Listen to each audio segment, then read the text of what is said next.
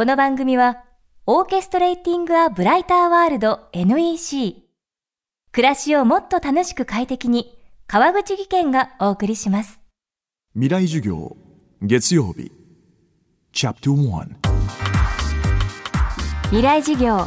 月曜から木曜のこの時間、ラジオを教壇にして開かれる未来のための公開授業です。今週の講師は、IT ベンチャー企業、アイズジャパンの代表、山寺淳さんです。会社の創業は1995年。インターネットが普及する前から現在に至るまで20年以上 IT の最前線に立ち続けるアイズジャパンその本拠地があるのは東京ではなく福島県の会津若松です。近年では医療農業観光などさまざまな業界と最先端の IT 技術を掛け合わせた研究開発の中でとりわけアイズジャパンの名前を世界中に知らしめた取り組みが無料で自転車を貸し出すシェアサイクルです。情報も人材も集まる東京ではなくどうして福島のアイスなのでしょうか。さらにはなぜ IT ベンチャーが自転車に取り組むのでしょうか。未来事業1時間目。テーマは福島ウィール。もともとあの震災の前に会社を作ったんですけれどもで、まあ、それまでまあいろんなプロジェクト、まあ、コンピューターグラフィックスとかウェブとか手掛けさせていただいてなんか自分たちの好きなことをやれればいいなということで、まあ、地方でのびのびやってたような状況だったんですけれどもあの震災があって、まあ、本当に非常に人生観変わったっていうかまあ、よくあの仕事で行ってたようなあの浜辺のところとかがやっぱ津波に流されたりとか取引先で被災された方とかたまたま私たちはあの会津にいたんで、まあ、そんなに建物が倒れたりとか大きな被害はなかったんですけれども非常に風評被害が大きくて会津若松って大体観光で成り立ってる街で震災の年って観光客の方が9割減ってしまってで非常にやっぱ IT の会社なんで直接的な影響はなかったんですけれどもやっぱりお客様は直接的な被害を受けてるところが多くてでまあ間接的にはやっぱうちの方にもこうビジネスに影響が出ていたんですけれどもその中でまあ本当に街が自分の、まあ、生まれ故郷が会津なんで非常になんかゴーストタウンみたいにもう誰もいないような街になってちょっと悲しい思いをしていてなんかこう観光客の人に帰ってきてもらいたいなっていうのが最初の思いとしてあってで海外の方であのシェアサイクルっていうあの自転車のサービスっていうのが非常にこう世界的な広がりを見せていたんでああじゃあ例えばシェアサイクルを無料で福島でやったら観光客の方は戻ってくるんじゃないかなっていうのはそもそもあの単純なきっかけですね。20年以上 IT の最前線に立ち続けるアイズジャパンその代表的な取り組みが無料で自転車を貸し出すシェアサイクル IT 技術と自転車。一見かけ離れた者同士そこにはどんな接点があるのでしょうか？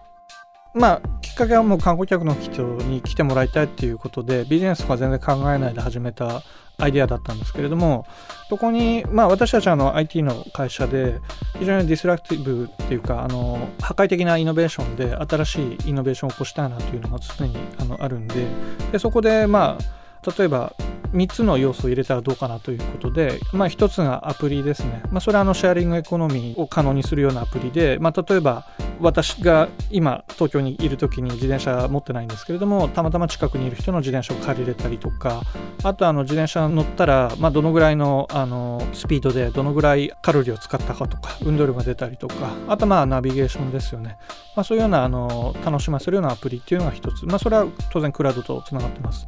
で2つ目なんですけども自転車にあの LED をつけまして LED で位置情報を測りながら広告を表示するアイデアを思いついたんですよね。例えば特定のお店カフェの前に行くとカフェの広告が出たりとか近くのデパートに行けばデパートの広告が出たりとかそこで広告のレベニューが発生しますし、まあ、その2番目っていうのが車輪の LED です。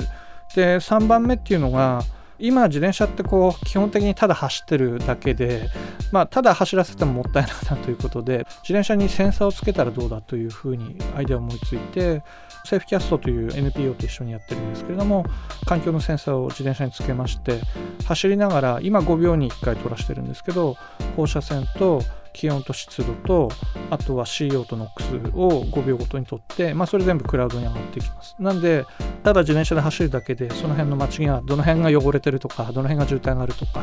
で今言ったセンサーは都市によって当然問題は変わってくるんで、まあ、ニューヨークだったら層のセンサーつけたりとかその都市の問題っていうのをそういうふうに変えることができます。でそちらの方をプラットフォームとして見た時に結局クラウドにつながっていますしその辺のビッグデータの解析ができるんで例えば観光客の方がどういうところに行ったのかっていうものをこう解析したりとか例えばあの需要があるところ、まあ、今シェアサイクルって駅前に返そうと思ってもステーションがいっぱいだと返せなかったりするんですけどであれば例えば駅前じゃなくてちょっと手前のステーションに返せば値段を安くするよとかまあ、そういうようなあのダイナミックプライシングっていう考え方ですけれどもそういったものもこううまく使えるんで、まあ、そういったような形のプラットフォームを考えています。未来事業。今週の講師は福島県会津若松市に本拠地を置く IT ベンチャー企業会津ジャパンの代表山寺淳さんです。今日は福島ウィルをテーマにお送りしました。明日も山寺淳さんの講義をお届けします。